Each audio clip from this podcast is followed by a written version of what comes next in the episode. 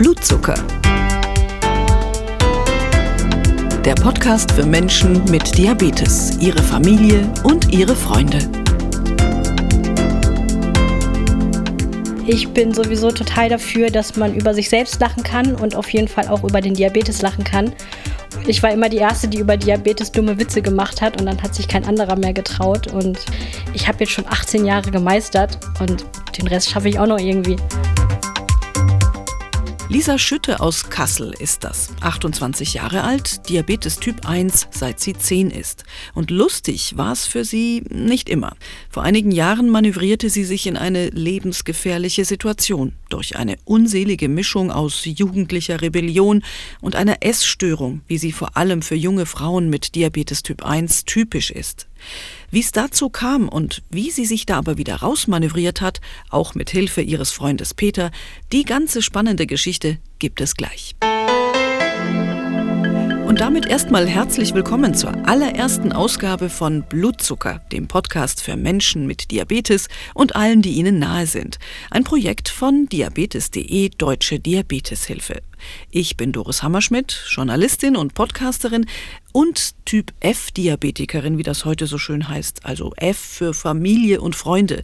Bei mir ist es mein Mann Frank, der nämlich ist auch Typ 1er. Jetzt noch kurz, bevor wir wieder zu Lisa Schütte kommen, was wollen wir mit diesem Podcast eigentlich? Wir wollen Geschichten von Menschen mit Diabetes erzählen. Geschichten, die spannend und ergreifend sind oder lustig und verblüffend. Geschichten, die anderen Diabetikern Mut machen. Denn sie sind nicht allein mit ihren Erlebnissen, mit ihren Schwierigkeiten mit dieser Krankheit. In jeder Podcast-Episode wird es ein Porträt geben. Das kann ein Typ 2er sein oder ein Typ 1er, ein ganz junger Mensch, ein eher älterer, Einfach einmal quer durch den Zuckerstoffwechsel. Und danach gibt es jedes Mal drei aktuelle News, drei praktische Tipps, neue Forschungsergebnisse, alles, was für Menschen mit Diabetes eben wichtig ist. Wollen wir loslegen? Na dann, los geht's. Blutzucker. Porträt. Kassel, Nähe Bahnhof. Es ist Dokumenta-Zeit. Lisa Schütte und ihr Freund Peter stehen in ihrer Wohnung am Fenster und beömmeln sich über die Kunsttouristen aus der ganzen Welt. Wie uniformiert sie aussehen mit ihrem Ethnolook und ihren Taschen aus teurem Ökoleder. Man merkt, die beiden sind ein Team. Und das sind sie natürlich auch in Sachen Diabetes. Denn Lisas Freund Peter ist, genau wie ich, Typ F-Diabetiker.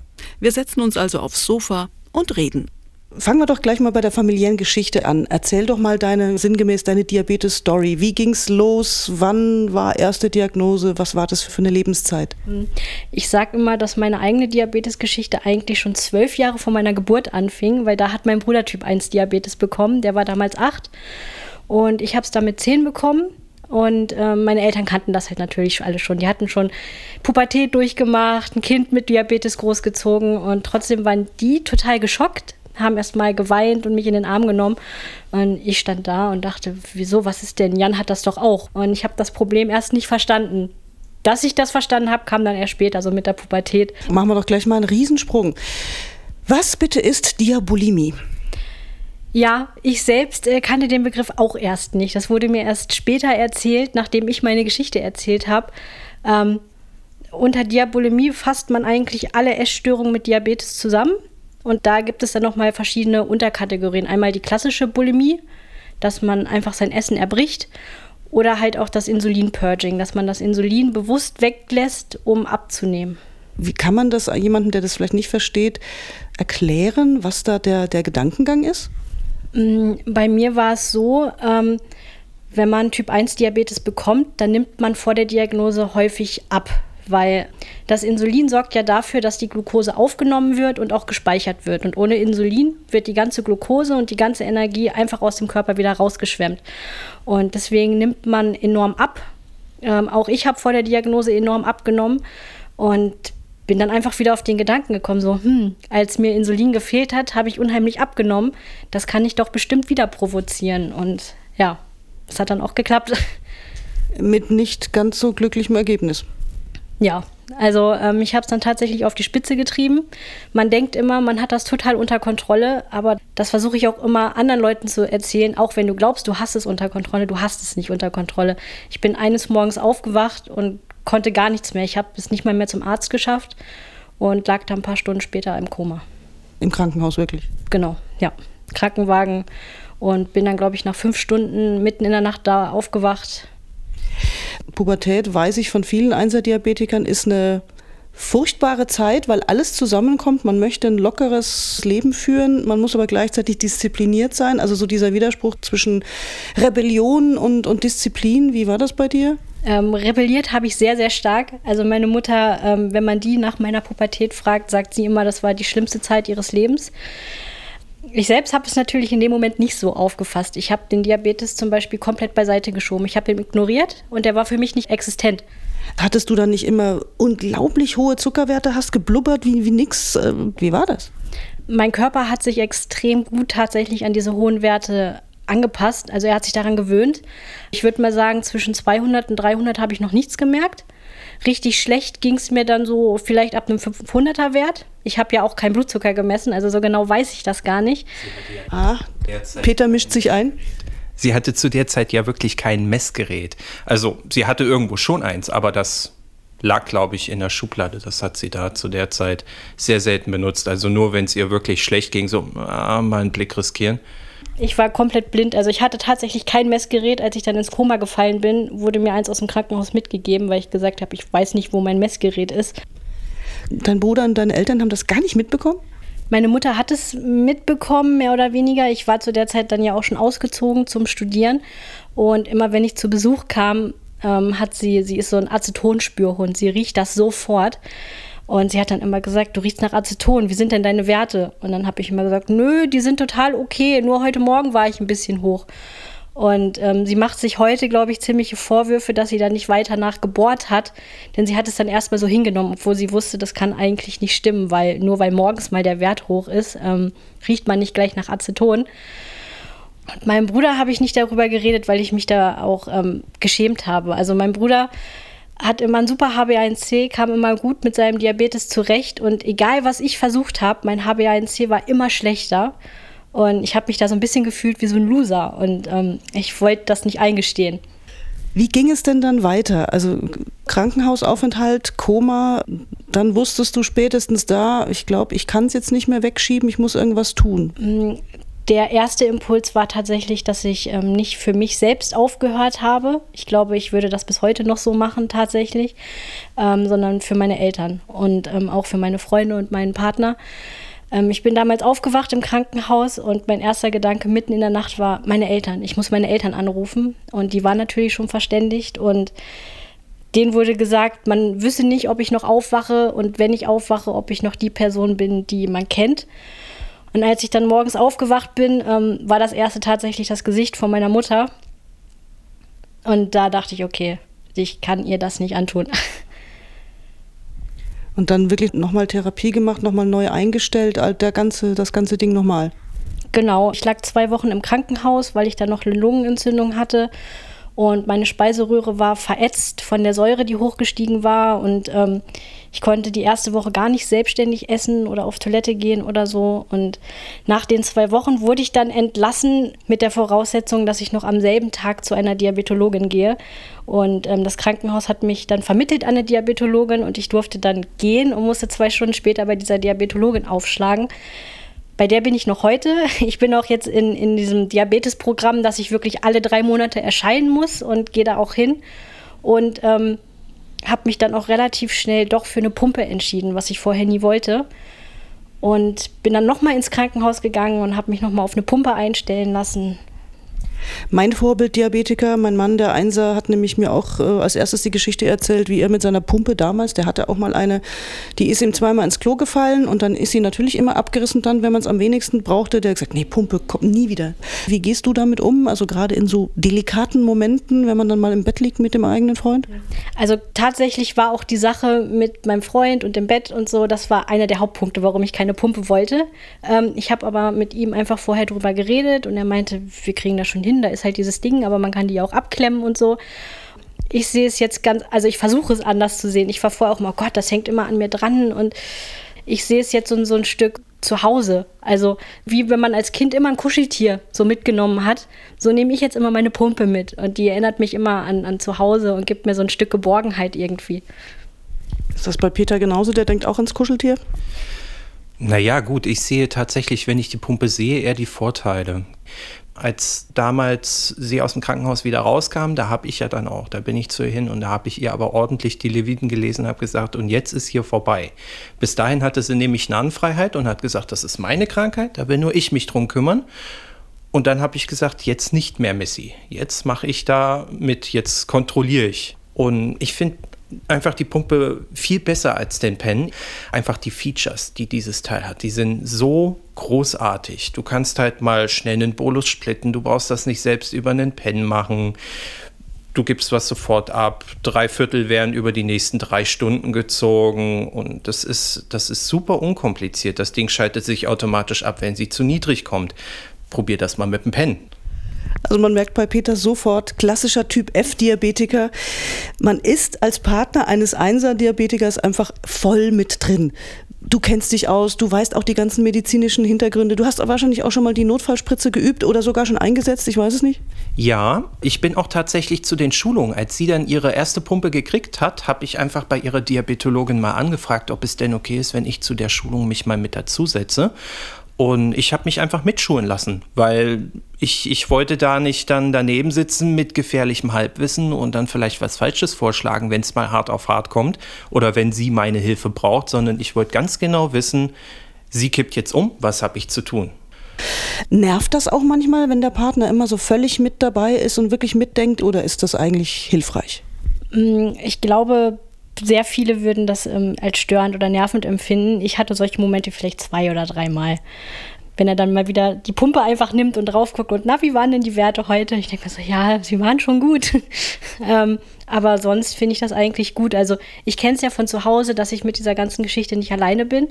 Und ähm, als ich dann ausgezogen bin, war ich erstmal alleine und seitdem Peter da so mit involviert ist, kann ich ihn auch mal fragen, so was meinst du, wie viel muss ich für die Nudeln spritzen? Ja, das, das berühmte Insulinpoker.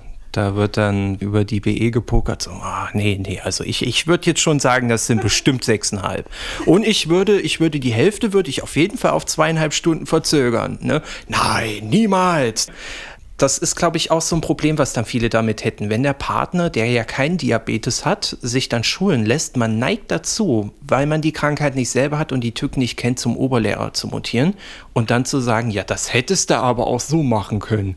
Aber dass das immer eine Individualentscheidung ist, lasse ich sie da auch machen und nur wenn ich die Ratlosigkeit in ihrem Gesicht sehe, dann versuche ich mich damit einzuklinken und wir finden gemeinsam eine Lösung die Erfahrung habe ich auch gemacht. Also so das, dieser ganze riesige medizinische Überbau ist ja das eine. Man, man lernt ja nie aus bei dem Thema und es gibt ja auch medizinische neue Erkenntnisse. Aber jeder Mensch tickt wirklich total anders. Und egal, was sie einem erzählen, wie der Stoffwechsel funktioniert, an manchen Tagen ist wieder alles total anders. Kennst du das auch? Ja, auf jeden Fall. Ähm Früher habe ich immer gedacht, der Fehler würde bei mir liegen. Und ich habe jetzt eine sehr, sehr gute Diabetologin, die mir dann auch wirklich erklärt hat, das liegt nicht an dir. Diabetes ist teilweise eine Wundertüte. Du machst was und du weißt nie, was du am Ende kriegst. Die wenigsten Menschen mit Diabetes haben wirklich so eine Art Schulbuch-Diabetes, der sich so verhält, wie es im Buch steht. Also ich, ich will immer noch hauptsächlich leben und Spaß am Leben haben und mich nicht permanent kontrollieren solange es dir gut geht und du nicht komplett dein Leben aufs Spiel setzt und sonst relativ gut klarkommst mit dem Diabetes, die Werte in Ordnung sind, dann kann auch mal ein Tag richtig, Entschuldigung, aber scheiße laufen und dann machst du am nächsten Tag halt einfach weiter und versuchst es wieder.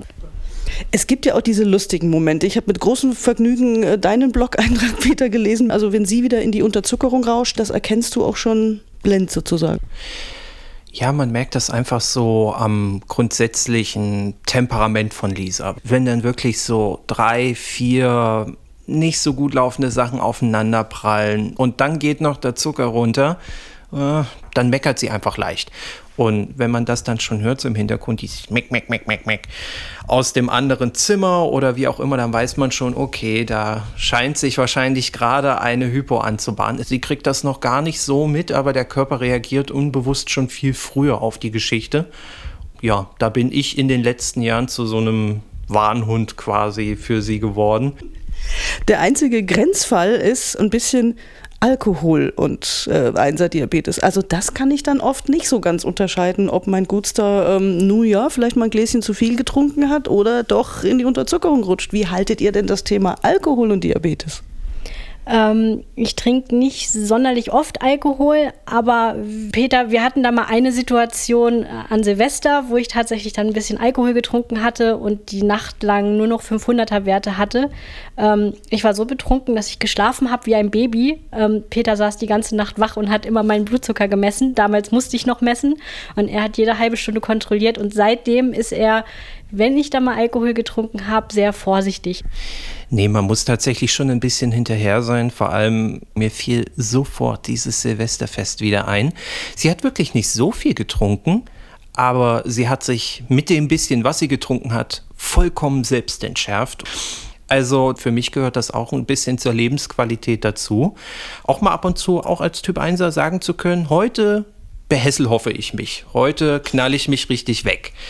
Und wenn man dann den Typ F daneben hat, der sagt, ja, komm, mach, aber bitte starte mit einem hohen Wert, dass ich dich hier nicht ins Krankenhaus karren muss, dann das kann tatsächlich relativ lustig werden und auch gut funktionieren.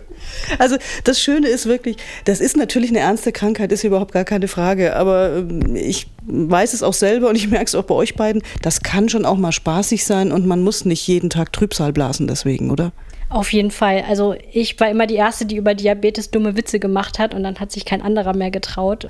Frank würde an der Stelle sagen, use your faults, use your defects. Also mach das, was dich irgendwie schlechter macht, mach das zu deinem Vorteil und dann passt's. Genau.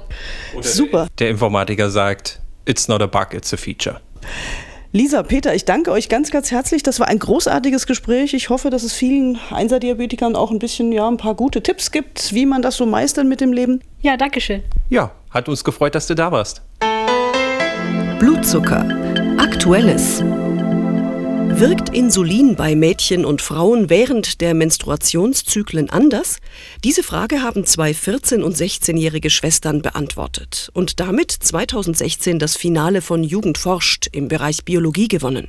Die Antwort übrigens lautet, aber ja, in der ersten Zyklushälfte nämlich steigt die Wirksamkeit von Insulin. Danach sinkt sie wieder. Die Insulindosis muss also entsprechend angepasst werden. Damit Frauen mit Diabetes das bequem berechnen und entsprechend spritzen können, haben die beiden Schülerinnen noch eine App programmiert. Sie soll nach intensiver Prüfung in die App Stores kommen.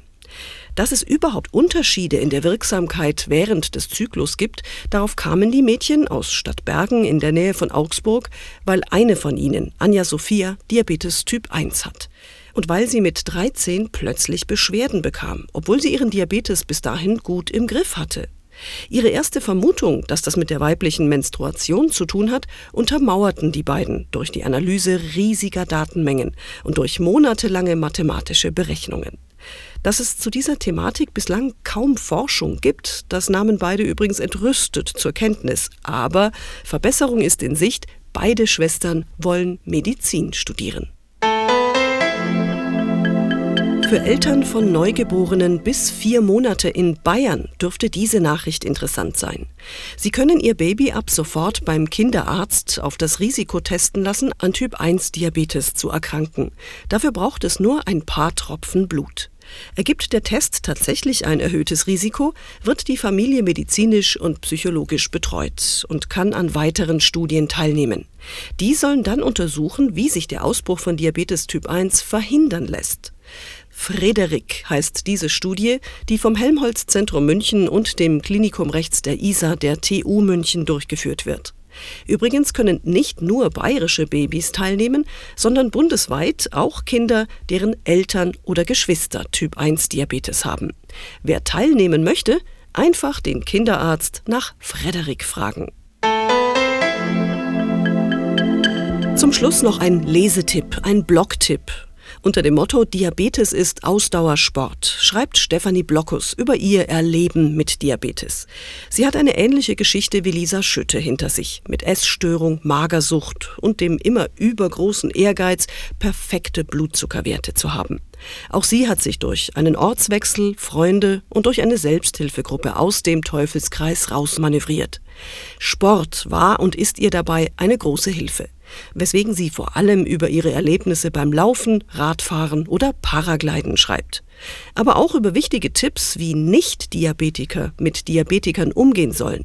Regel Nummer eins zum Beispiel schreibt sie beim gemeinsamen Essen, ich zitiere, Nein, du darfst kein Stückchen abhaben, lieber Nicht-Diabetiker, denn ich habe dafür Insulin gespritzt und mit Hypo möchtest du mich sicherlich nicht erleben. Also Finger weg, das ist alles meins. Schauen Sie rein ins Blog von Stefanie Blockus unter diabetes-leben.com. Es lohnt sich. Diese Adresse, wie alle Infos zu den anderen News, finden Sie auch ganz bequem zum Nachlesen unter diabetes.de.org/podcast. Das war Episode 1 von Blutzucker, dem Podcast für Menschen mit Diabetes. Hat's Ihnen gefallen? Haben Sie selbst Diabetes und konnten wir Ihnen ein paar neue Erkenntnisse vermitteln oder interessante Geschichten erzählen?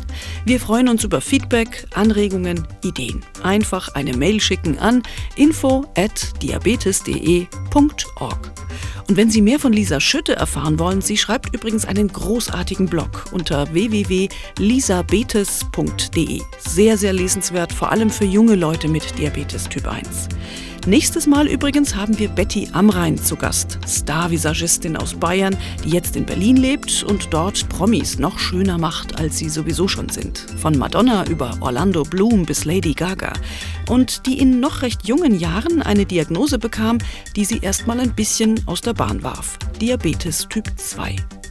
Auch die nächste Episode von Blutzucker können Sie anhören, runterladen oder abonnieren auf diabetes.de.org/podcast. Bis dahin, danke, dass Sie dabei waren und auf Wiederhören.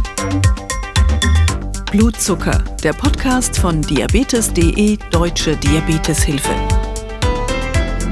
Weitere Infos gibt's unter www.diabetes.de.org.